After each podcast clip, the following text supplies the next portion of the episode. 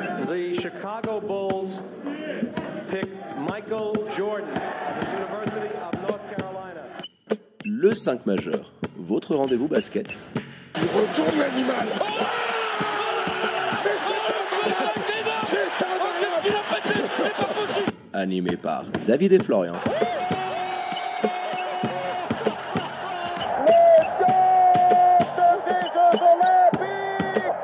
Les vendredis à partir de 21h sur Radio Tonique.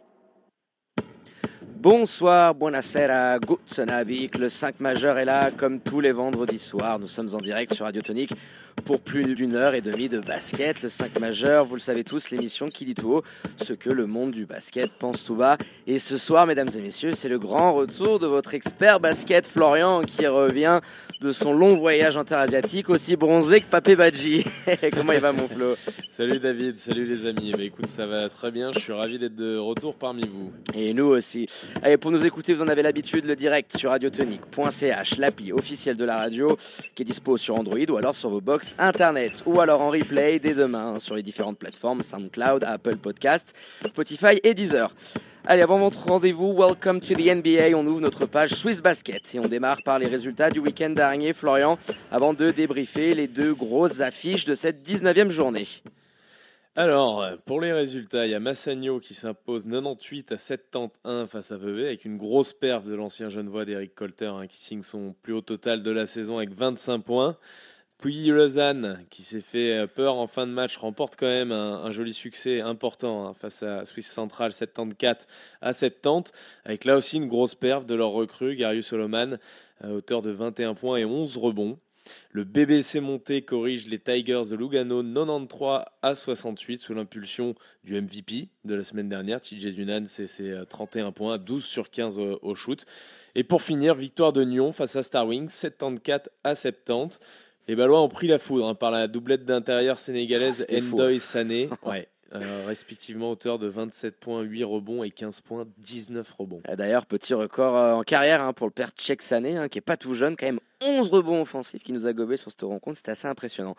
Allez, comme promis, Florian on revient sur les matchs de haut de tableau, en commençant par The Choc de la dernière 19e journée qui voyait les Fribourgeois prendre une nouvelle fois le meilleur sur les Lions de Genève à Saint-Léonard.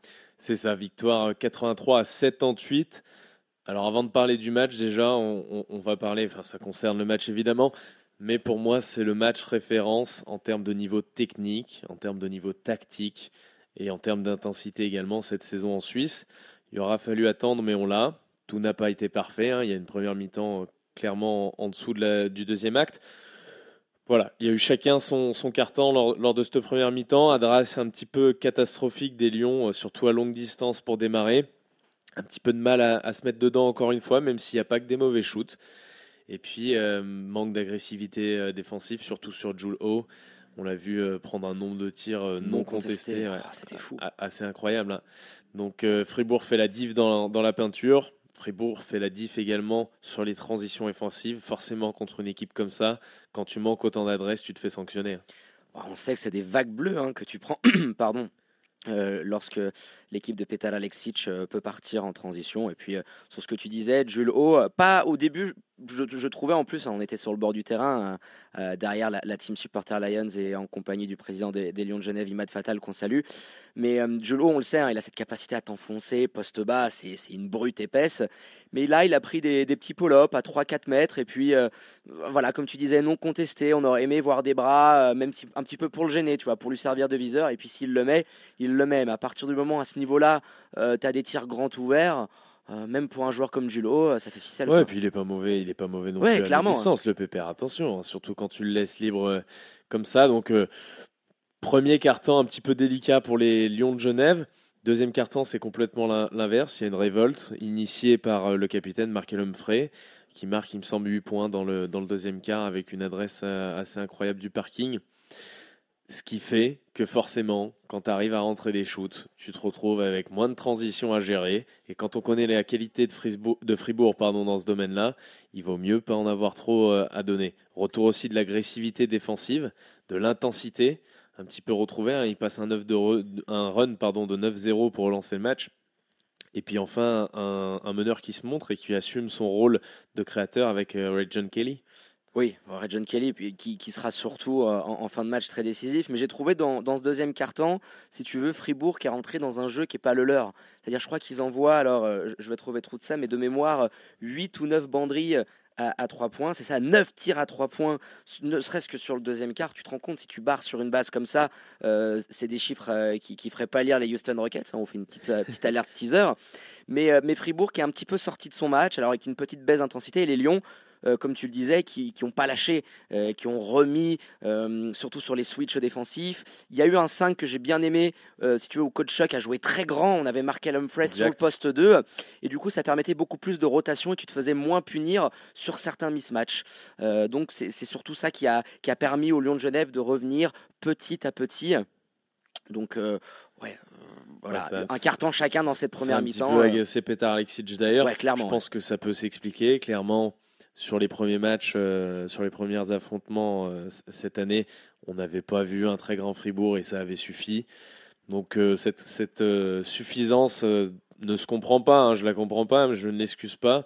Puis Pardon, juste pour mais- te préciser, puis il y avait aussi l'arrivée de Justin Touillot qui, Qui te qui permet. a coïncidé avec ce moment-là, parce qu'on le disait, tu avais un 5 très grand, euh, Oui, qui- John et Zin qui se partageaient le, le poste 1, euh, Maruoto et Duba un peu le poste 3, donc tu jouais très très qui grand. permet de varier Et tes il options. dissuase. Attends, on parle d'une bête qui, a, à mon avis, il faudra qu'on voie un petit peu, euh, qu'on essaye de mesurer ça une fois avec lui dès que on, on le connaîtra un peu plus. Mais il doit être sur des bases de 2,30 d'envergure. Donc, euh, quand l'oiseau et le pélican il déploient ses ailes dans la raquette, tu réfléchis à deux fois avant d'aller attaquer la peinture. Tu vois ce que je veux dire? Parce que tu sais que tu vas te prendre une bâche sur la truffe, quoi.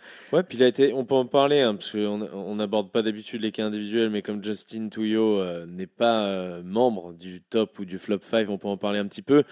Au-delà de sa qualité en, dissuasion, tu l'as dit, il y, a eu, aussi une très grosse présence au, rebond. Il a été bien servi et souvent servi euh, poste bas. Ça, c'est quelque, quelque chose que j'aime bien dans cet effectif. On sent que ça vit bien. Il y avait déjà eu l'arrivée de Ray John Kelly, on l'avait dit dès le début, qui avait été mis dans les meilleures dispositions par ses coéquipiers qui le cherchaient énormément. Ça a été le cas aussi avec euh, Justin, qui a joué un petit peu moins de 20 minutes. Et puis au rebond offensif, tu sens que qu'il va y avoir matière à faire. Et Dans quand on sait, aussi, quand on sait comment ça dégaine, Voilà, ben, ça, ça va dégaine, être très tu très important. les points en deuxième chance. hein. Euh, C'était sur ce point-là également que les Lions ont bouffé les Fribourgeois dans le deuxième quart. 12 points sur euh, des second chance points, hein, comme les- aiment appeler les Américains. Tu diminues les contre-attaques puisque tu ne prends que deux points sur transition offensive de Fribourg. Donc voilà, la, la balance Voilà, et le quand tu rentres des momentum paniers, qui s'était complètement changé. hein. Euh, quand tu rentres des pantons, forcément. Après, on a une deuxième mi-temps euh, complètement équilibrée. Alors, il y a des petits, euh, de temps en temps des petits runs, mais qui est complètement équilibrée. Et surtout, on a une deuxième mi-temps euh, niveau playoff. Quoi. Là, on a clairement un, un acte qui te fait, euh, qui te fait rêver. Tu as envie de voir des matchs comme ça chaque semaine.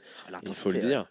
Qu'on du se fait- bord du terrain. C'était vraiment dingue comment, sur les, allez, les 3-4 premières postes de la, du troisième carton, tu sentais que. Il y a tout qui change. Ouais, il y a tout qui Il change. y a tout qui change. L'intensité défensive sur les switches, la pose d'écran, euh, même les joueurs, tu voyais qu'ils étaient en sueur euh, euh, totale. euh, vraiment, ça, transpirait de ce côté-là. Un petit jeu de mots, hein, pas fait exprès. Mais on- niveau playoff, comme tu le disais, et puis euh, sur un match euh, où, tu voyais vraiment que les deux équipes voulaient, euh, voulaient rien lâcher. Fribourg sentait que, que Genève était en train d'augmenter son niveau, et les Lions bah, sentaient l'exploit à portée, à portée de main.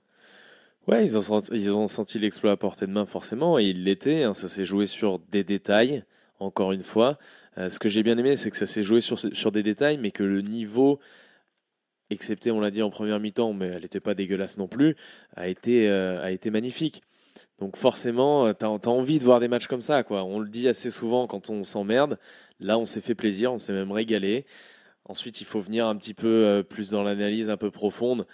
Il y a eu une bataille de coach. Il y a eu un gros duel entre euh, Alexic et, et coach Chuck, avec encore une fois euh, un avantage euh, pétard Alexic, je trouve, dans les sorties de time-out notamment. Ah, il Impressionnant, hein, on le sait. hein. impressionnant. Le, le nombre de points qu'il ramasse sur les sorties de time-out. moi, ce qui m'impressionne, si tu veux, c'est que j'étais sur le bord du terrain, à côté, bon, on n'était pas partial sur, sur ce côté-là, mais à chaque fois qu'il y avait un moment un petit peu chaud, tu vois, où dans ma tête, je me disais, là, il faudrait poser un time-out, bah, le coach pétard, boum, il te pose le time-out, et derrière, il y a un système, c'est calé, c'est posé.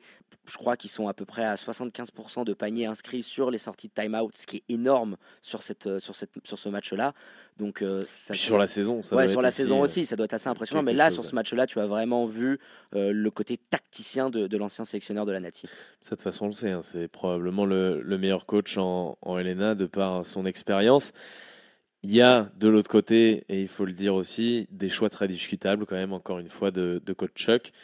Avec la rentrée déjà un brin tardif de Markel Humphrey euh, sur la fin, j'ai pas compris pourquoi attendre autant. J'ai pas compris également pourquoi laisser autant la ligne à trois points. Alors c'est même pas une zone hein, qui- qu'il a fait tellement c'était, euh, ou alors si, si c'était une zone, c'est qu'il la travaille très très peu à l'entraînement. Mais euh, ça ressemblait pas à grand chose du point de vue défensif.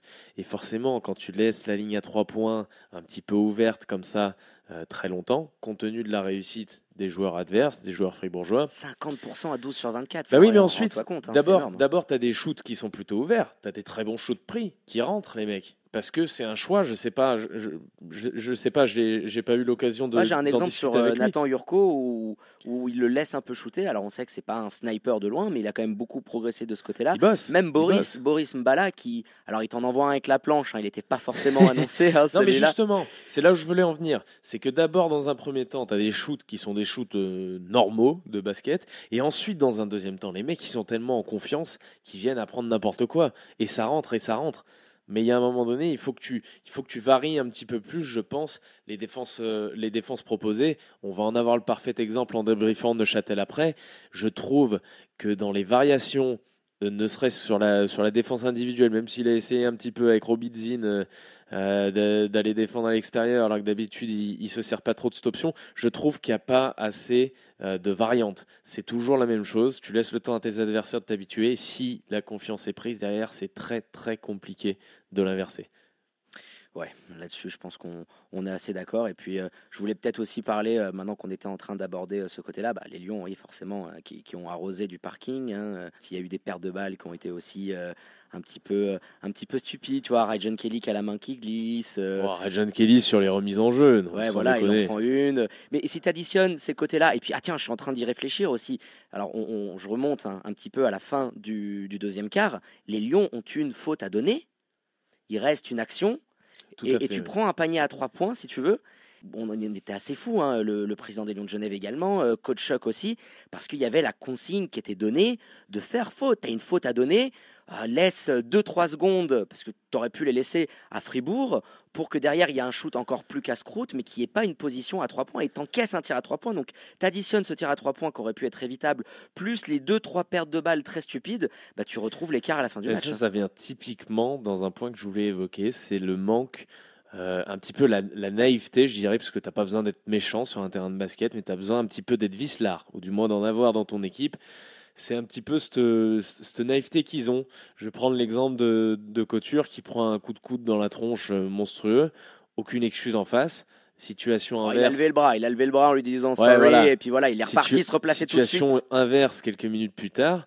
Et Arnaud reste trois pompes à côté du joueur d'Olympique pour s'excuser. Il me semble que c'était un, un Suisse, donc euh, ça, ça peut se comprendre aussi. Ça allait se retrouver le lendemain, mais ça manque un petit peu de bad boys. Il manque une identité un petit peu, euh, un petit peu voilà. euh, Grit and grind, voilà. Pas tu grit and grind parce Si, qu'il y a des joueurs déjà, grit, mais tu voilà. vois, de, de, de- un peu, ouais, comme tu le dis, de, de bad boys. J'aime bien cette expression-là, euh, de joueurs qui vont, euh, qui vont être costauds, euh, qui, qui vont les, les poser sur le terrain. Et, puis, tu as un moment du match, c'est- crucial. Tu es dans le money time et tu attends, si tu veux, des joueurs euh, des Lions de Genève qui soient euh, voilà, la bave aux dents, euh, le couteau, euh, le couteau aff- affûté et, et- et prêt à sauter sur les fribourgeois. Tu as l'exemple de, de Boris Mbala qui me revient aussi en tête, qui avait pris sa technique. À un moment, il défend de ouf sur Marquis Addison. Il arrive plus ou moins à le contrer. Euh, ou à, contester le, le shoot qui est casse-croûte. Et derrière bon il vient applaudir la- l'action en question et l'arbitre lui met, euh, met une technique mais c'est ce genre d'attitude là qu'on aimerait voir un peu plus euh, chez les Lions de Genève. Et puis ça, c'est des joueurs typiquement, euh, Boris Mbala, c'est des joueurs suisses qui sont à un niveau dans, ces matchs-là auquel tu, voilà, tu, prétends avoir des joueurs de ce niveau-là. La différence de niveau, alors évidemment, il y a des internationaux côté euh, Genevois, mais tu as pas mal de joueurs suisses qui sont inutilisés. Marine Bavcevic, Euh, il, fait combien quelques minutes dans le premier quart et après il rentre plus si tu veux. Voilà, il fait quelques minutes dans le premier quart. Le Michael Daramola, qu'est-ce qu'il est où? Il est Qu'est-ce pas là. se passe? Il est pas là. Et Daramola, non. Donc voilà, tu as, aussi un, écart voilà entre les entre les joueurs. Alors Boris Mbala, c'est pas le, mec qui va te faire ça euh, qui va te faire ça tous les tous les week-ends, mais tu sais très bien que c'est le genre de joueur qui est capable avec un petit peu de confiance et ben de de- d'envoyer et puis d'apporter euh, notamment sur la ligne extérieure. On l'a vu, il a fait énormément de mal dans un dans un moment crucial du match. Ouais, clairement. Et puis, euh, on, va, on va pouvoir enchaîner aussi sur euh, bah, cette fin de match. Et, je trouve les Lions qui ont lâché énormément de lancers francs. Florian, surtout un joueur comme Marquis Addison, on le sait, c'est une des plus belles gâchettes du championnat. Et, et ça a fait beaucoup, beaucoup trop de points. Je crois que c'est 7 de, de mémoire. Et. Et voilà, ça justifie un petit peu euh, l'écart à la fin du match. Et puis de l'autre côté, là où Fribourg est toujours aussi impressionnant, c'est dans cette expérience, ce, sang-froid, le calme euh, pour gérer ces dernières possessions qui étaient très chaudes. Tu vois, bah, les Coupes d'Europe, euh, les matchs en Coupe d'Europe qui s'accumulent et le fait que tant par rapport au coaching staff que les joueurs qui sont sur le terrain, les diverses rotations, Garrett, James dans la peinture, il y avait beaucoup, beaucoup de de facteurs qui montraient à un moment donné que Fribourg allait pas lâcher et qu'il fallait que les Lions éventuellement réalisent les dernières minutes de même niveau que le deuxième carton pour essayer de l'emporter. Ils étaient à un très très haut niveau, mais il fallait qu'ils soient proches de la perfection, voire même plus, pour espérer taper cette équipe de Fribourg Olympique, d'autant plus quand elle a cette adresse-là à trois points qu'elle ne connaît pas habituellement. Et dans ces moments-là, ils ont un petit peu plus de joueurs capables de, de te porter. hein. On le voit, ils ont euh, Derksen, on en parlera plus tard, qui a été euh, totalement absent et transparent. Mais derrière, tu as des joueurs qui sont capables de prendre la relève, euh, notamment Jurkovic et Johan James, mais euh, Boris Mbala, on en a parlé, Jules O. euh, et Brandon hein. Garrett qui a mis des lancers francs ultra clutch en fin de match. ouais, donc tout le monde a été, a été au diapason. Et puis Xavier Pollard, on va quand même euh, finir par rapport à ça parce que dans la fin de match, il est, euh, il est world class. Alors c'est sûr qu'il sera dans ton, dans ton top 5, mais euh, il a impressionné. euh, des shoots qui se créent tout seul. Faire des, cartons à 12 points. ouais, c'est- magique. Tu, tu vois vraiment la, la- la différence de talent et, et le fait que ce joueur-là, Là, tu vois le niveau il, du lui- il garçon. lui filait, il lui filait la boulette. Tu vois le niveau puis, du garçon. Je veux dire, aujourd'hui, euh, au jour d'aujourd'hui, si tu as un étranger à échanger, alors je parle euh, pas là euh, de, de cohésion d'équipe, etc., de, de match, D'un point de vue talent, tu veux dire. d'un point de vue talent et de qualité intrinsèque, et si tu as des, des étrangers à échanger, moi, tous les jours, je prends les, les étrangers euh, fribourgeois pour les, les échanger pardon, contre ceux de Genève. Euh, Il y a peut-être Markel Humphrey Ouais, Markel Humphrey, je pense que moi je garderais, je garderais dans, dans, dans la balance pour ce qui t'amène, mais Marquis, oui sur les mais autres. Marquis, ouais. c'est- Marquis, c'est en grosse, grande difficulté hein, depuis. Peut-être un excès de confiance semaines. aussi sur ces matchs-là, tu vois. Là, il y avait vraiment une bataille un petit peu euh, allez, du meilleur arrière euh, du, du championnat. Et, et comme au match aller, il s'est fait manger euh, allez, au petit couteau avec une petite sauce euh, haritori euh, par, par le père Pollard. Il en a fait, euh, il en a fait son 4 heures. Donc euh, c'est vrai qu'on attendait un petit peu plus euh, de la part de, Marquis Addison.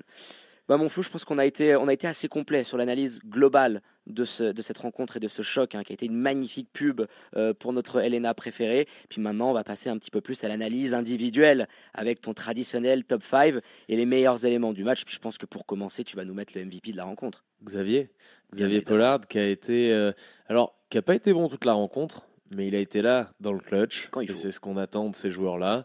Il termine quand même à, à 19 points, hein, 3, 3 4 assists, il me semble.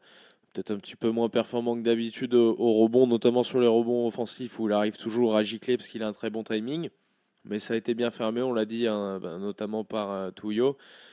Donc euh, Xavier Pollard, euh, bah, voilà, on peut que l'intégrer à, à ce top 5. Ouais, world class. hein. Moi, je retiendrai juste euh, ce shoot hein, qui- qu'il crée à 45 degrés dans un moment ultra décisif. Il est très très bien défendu par John Kelly qui fait un énorme boulot, euh, dribble entre les jambes, euh, il feinte de rentrer, paf, petit stake back et il t'envoie un tir à trois points énorme. Sur sa tronche. Ouais, sur sa tronche. Donc Xavier Pollard, très très fort. Allez, tu, tu poursuis avec ton deuxième élément de, de ce top 5 Et ben deuxième élément, euh, Nathan Jurkovic, hein, décidément qu'on qu'on met souvent à, à l'honneur dans cette émission, Il fait une saison énorme. hein. mais il fait une très grosse saison et puis là dans un match comme ça, euh, bon il, il a un apport offensif qui est euh, exceptionnel, il termine à 15 points, 4 sur 8 à 3 points. On sait que c'est pas un hyper spécialiste. Il travaille énormément. hein. Je l'ai vu euh, dire au, au micro. euh, Du 5 majeur, c'était le nôtre? Non, non, mais là, là après le match, oui, oui, il nous, l'a- il nous l'avait dit aussi, mais là, il, il- il expliquait qu'il prenait euh, quasiment 300 shoots à l'entraînement. Après les entraînements, il travaille beaucoup. Et donc, forcément, ça paye avec un petit peu de confiance. Il termine à 50% à 3 points. 15 Encore, euh, énorme. encore de, de grosses qualités défensives, au rebond aussi. Et puis, euh, il a un petit côté euh, créateur. Il il- C'est peut-être le, même le meilleur passeur, hein, fribourgeois. 4 assists, alors il y a beaucoup, euh, beaucoup de. Réparti, Ça a été bien réparti, si tu veux, beaucoup de joueurs qui ont, qui ont plus de 3 assists dans le match, mais euh, il a un petit côté, si tu veux, alors, de, de son, de, de- toute proportion gardée, hein, je dirais, c'est un peu le Draymond Green White de cette équipe-là, tu vois, dans la grinta défensive, souvent, très souvent tête de raquette, euh, c'est lui qui a le ballon, il regarde les mouvements, donc quand tu as Derksen et Xavier Pollard qui se déplacent sur ton, sur ton bac courte et qui sont à prendre des écrans pour essayer de se démarquer, c'est quelqu'un qui a une très belle euh, vision de jeu, ses passes sont tranchantes, donc on le voit de plus en plus, si tu veux, à la création du jeu tête de raquette. Et, euh, Puis il est long, il peut passer des deux côtés. Donc, ah, puis il défend sur énormément de positions, tu peux à- switcher, il peut tenir des grands postes bas, donc euh, voilà, encore une prestation euh, de très très haut niveau pour le meilleur joueur suisse, hein, clairement Florian, depuis ce début de championnat. Allez, troisième élément de, ton top 5, peut-être toujours côté fribourgeois? Toujours côté fribourgeois avec Boris Bala, on en a pas mal parlé euh, pendant l'analyse du match, qui termine à 13 points, 3 sur 4 de loin, et qui a été là aussi dans des moments très importants, bah, qui a été un, homme prépondérant du côté de Fribourg. Ouais, des interceptions euh, très importantes, il en a deux ou trois, et puis cette défense, c'est un vrai pitbull. On le sait, c'est un des tout meilleurs défenseurs du championnat.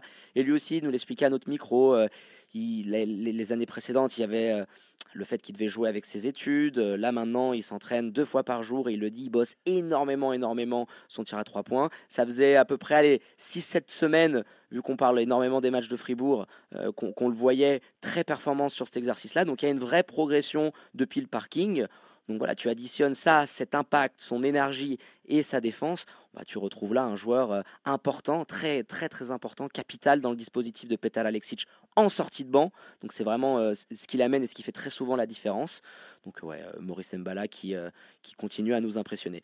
Et puis on va essayer de passer peut-être côté, côté Lyon de Genève, mon Flo, avec le quatrième élément de ton top Ouais, 5. parce qu'il y, a des- y a des bonnes choses quand même à, à Ah bah en oui, tirer attends. de ce match, et notamment la performance de Ray John Kelly, alors qui, était un petit peu en, di- en difficulté comme l'ensemble de l'équipe euh, dans le premier quart-temps, mais ensuite c'est lui qui a pris, je le disais tout à l'heure, hein, tu, disais à juste titre, surtout dans la deuxième mi-temps, mais dans ce deuxième quart-temps, c'est lui qui vient prendre la balle, c'est lui qui vient calmer, gérer le tempo, ce qu'il aurait sûrement dû faire depuis le début du match, mais il vient le faire. Et il est très important pour les Lions de Genève. Il termine à 17 points, euh, c'est 7-8 assists. 7 assists, hein, compte, hein, 3 interceptions, euh, peu de pertes de balles. euh, une performance, ça, ça meilleure clairement aujourd'hui sous, sous le maillot Oui. des Lions de Genève. oui, et qui te laisse présager euh, bah, de, de belles choses pour, euh, pour le futur parce que tu as là un meneur de jeu et puis qui a du caractère. C'est ça qui retranscrit sur le terrain. C'est un aboyeur, euh, il ouvre sa ganache, il motive ses compagnons, il prend ses responsabilités. Alors il y a aussi quelques petites pertes de balles un petit peu, un petit peu stupides. Alors il va falloir aussi qu'il s'habitue à ces matchs à haut enjeu, hein, même si du côté de Massagno, il y avait des ambitions. Euh, là, tu es quand même dans une équipe clairement qui a, des, qui a des ambitions affichées et qui vise des titres. Bon là, il reste plus que la LNA, donc il va falloir qu'il qu'il puisse assimiler cette pression quotidienne chaque fois qu'il rentre sur un parquet. Mais son dernier carton, lui aussi, c'était Pollard contre Kelly. Ses pénétrations, euh, la passe extérieure à un moment pour Robidzin. euh, c'était lui le vrai dépositaire des Lions de Genève. On avait l'habitude de voir un peu plus Marquis Addison là-dessus. C'est vraiment plaisir de voir l'ancien de Massagno livrer une prestation comme celle-là. On rappelle, hein, ça fait à peine un petit mois qu'il est... euh, qu'il est sous, euh, sous les ordres de, de, de coach up, Ouais, il apprend très très vite. Et allez, puis dernier élément de ton, ton top 5, Marqué l'homme frais. El Capitano. Voilà, on en a parlé aussi, 21 points, meilleur scoreur des Lions, euh, qui a été très important aussi euh, au rebond. Au rebond offensif, j'ai pas la stat, mais c'est ça devait être pas mal euh, du tout. Trois rebonds offensifs sur ces sept prises. Ouais, voilà. Donc euh, un, un très bon match de Markel Humphrey et surtout c'est lui dans le deuxième quart-temps aux côtés de Ray John Kelly, mais c'est lui le scoreur. Il envoie, on l'a dit tout à l'heure, 8 points, 8 points d'affilée qui vont faire le plus grand bien au Lyon de Genève.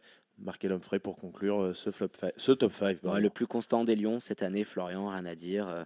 On le disait, hein, il est toujours présent là. Donc euh, voilà, on espère pour les Lions de Genève que ça pourra continuer de la sorte avec les performances de leur capitaine. Allez, à l'inverse, on va maintenant passer aux désillusions, aux déceptions de cette rencontre. Mon Flo, tu sors la sulfateuse et le sécateur andalou, et puis tu, nous dégobes un petit peu euh, les éléments qui t'ont déçu avec ton traditionnel flop 5. Alors pour commencer, la rotation trop juste des Lions de Genève.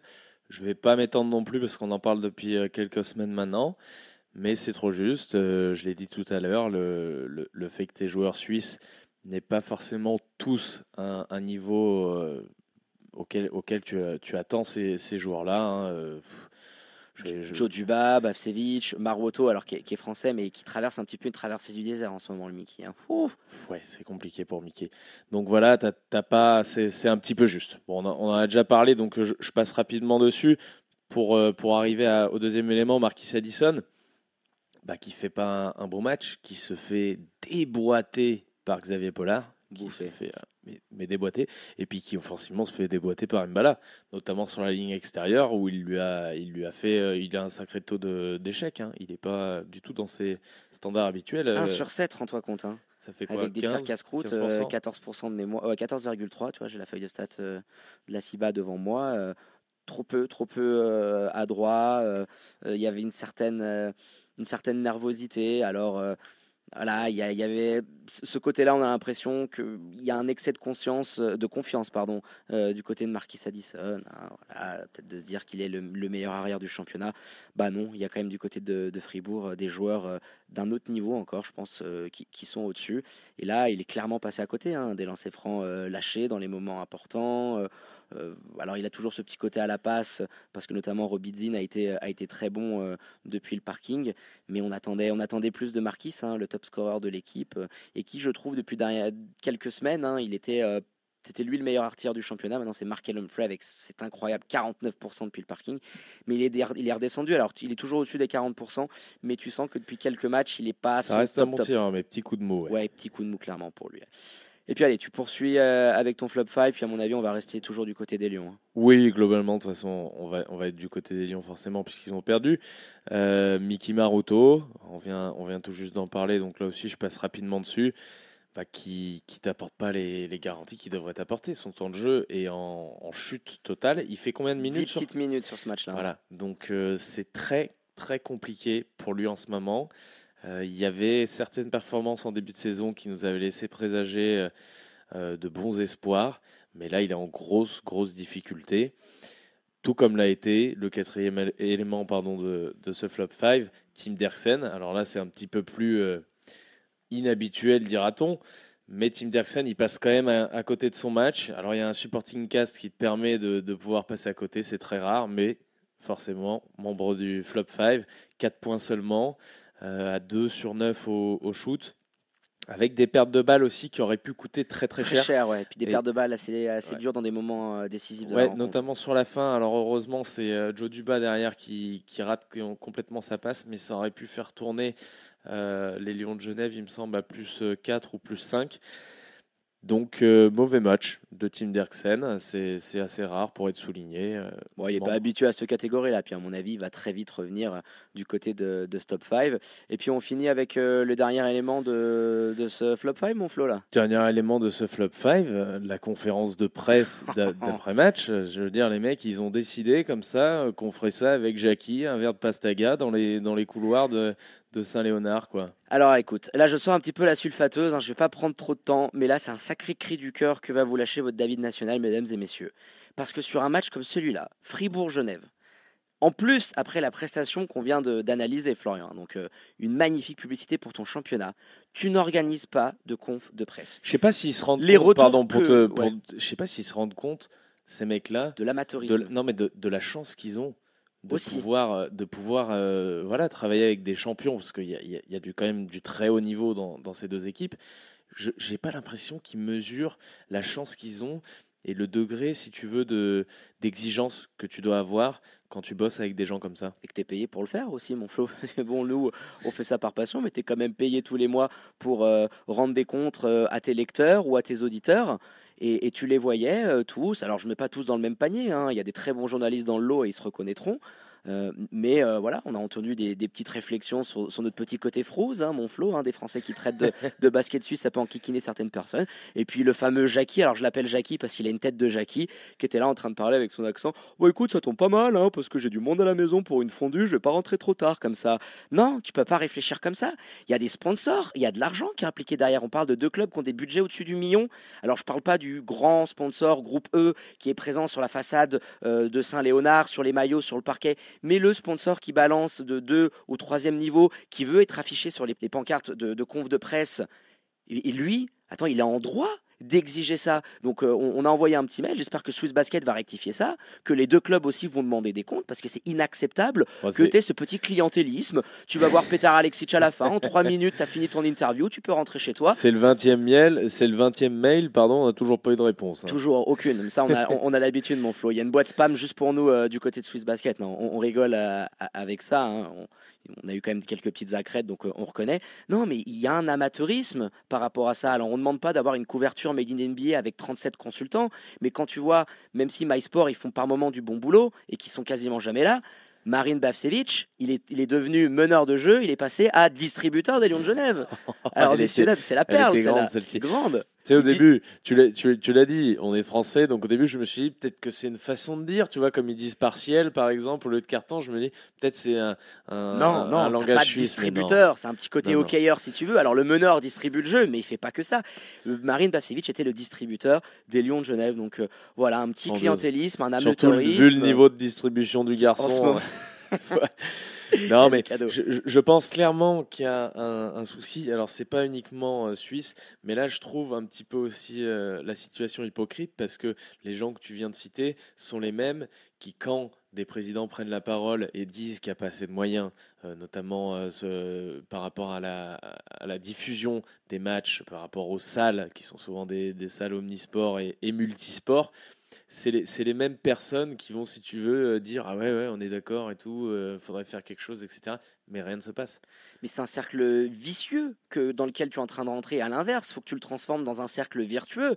Si tu veux donner envie aux gens qui te lisent, qui t'écoutent, aux gamins de venir voir du basket, de s'inscrire au basket, de payer leur place ou de regarder le match à la télévision et que les audiences soient bonnes, il faut que les, les mecs retranscrivent. Florian, le nombre de résumés et d'articles qu'on a pu lire sur des matchs euh, de, de LNA où concrètement il n'y a aucune il n'y a aucune action, il n'y a aucun fait du match. C'est de l'analyse pure et dure de, de- de- de statistiques, si tu veux. Donc tu te rends bien compte que le mec, soit il n'a pas vu le match, soit il n'a pas envie de se prendre la tête pour prendre un résumé qui retranscrit ce qui s'est passé. C'est tous ces éléments-là qui, qui font que le basket suisse peut pas s'élever au niveau où il devrait s'élever et tirer profit qu'aujourd'hui, tu as deux joueurs NBA qui marchent. Tu as Tabo qui commence à avoir de plus en plus de minutes à Houston, tu as Clint qui, on le rappelle, est le sportif suisse le mieux payé avec une équipe, hein, c'est 18 patates par an, il faut qu'on puisse faire comme on fait les Français, alors toute proportion gardée, les Italiens, les Espagnols, avec leurs joueurs en NBA, même les Allemands. Il faut s'inspirer un petit peu de ça. Mais si tu es professionnel euh, de journalisme, les médias ne retranscrivent pas comme il se doit notre si beau basket, comment tu veux donner envie aux gens?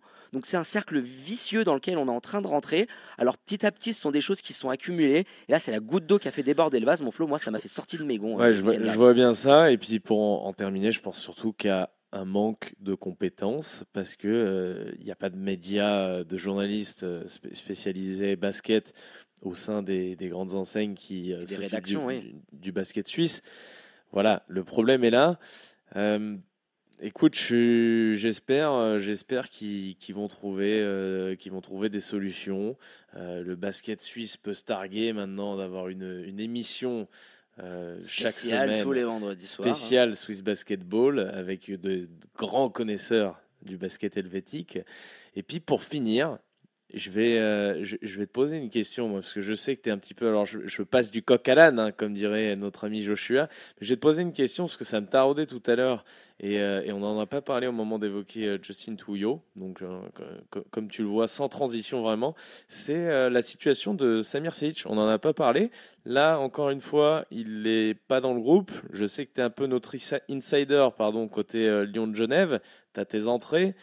Euh, Est-ce que tu as des informations sur sa situation? Comment ça va se passer? J'avais dit il y a quelques semaines que c'était compliqué de le garder. Est-ce que ça en prend le chemin? Est-ce qu'on est dans l'attente? Ça en prend un petit peu le chemin. Florian, on a pu voir en plus ses stories Instagram, euh, alors le body language au bord du terrain, euh, forcément à, l'écart du groupe. Donc voilà, il y a actuellement des discussions pour pouvoir savoir comment éventuellement terminer son contrat. Il, avait qu'une saison hein, sous contrat avec les Lions de Genève, donc il reste à voir un petit peu comment on peut se faire les choses. Les Lions ont éventuellement réfléchi à peut-être le prêter à une autre équipe de LNA, mais ça n'a pas l'air de prendre cette optique-là. Donc, selon euh, la logique et, et les petites informations qu'on a dans ce sens-là, euh, Samir Seyic devrait à terme hein, quitter le navire euh, des Lions et, et laisser Le Black vraiment sa Pearl. place, le Black Pearl, ouais, exactement, pour laisser sa place à Touyo, bah, qui, qui, qui, qui impressionne hein, énormément.